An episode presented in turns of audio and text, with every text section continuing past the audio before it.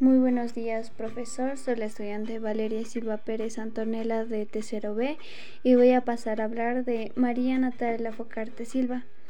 Mejor conocida como Natalia Focarte, es una cantante, compositora, productora musical, diseñadora y activista mexicana. En su trayectoria como artista ha ganado numerosos reconocimientos nacionales, entre ellos dos premios Grammy y cinco premios MTV. Sus éxitos iniciales llegaron en la década de los 2000 con apariciones sonoras como en las películas de Amarte duele y sus primeros sencillos, además de su álbum debut, que llegaron a los primeros lugares de popularidad de México y, y, son considerados como algunas de las canciones más influyentes de esa época. Fue intérprete junto con Miguel de la canción ganadora del Oscar Remember de la película Coco en 2017. Ambos la presentaron en la ceremonia de los premios de la Academia de 2018.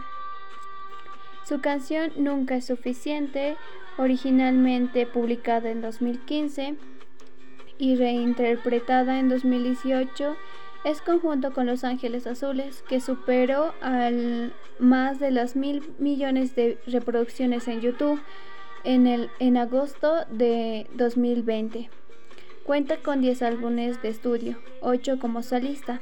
Entre sus álbumes está Mujer Divina de 2012 eh, hasta La Raíz de 2015, Musas hasta 2000, de 2017, Un Canto por México de 2020 y dos, y dos en grupo.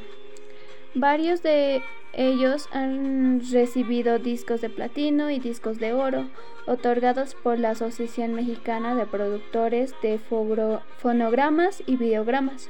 Entre sus canciones más destacadas se encuentra Tú si sabes quererme, Hasta la raíz, Nunca es suficiente, Un derecho de nacimiento, Mexicana hermosa, Mi tierra veracruzana, Mi lugar favorito, Lo que construimos, Azul, Un pato, Ella es bonita, No viniste, Mujer divina, aventurera, La fugitiva, Una vida, Mi religión y entre muchos álbumes.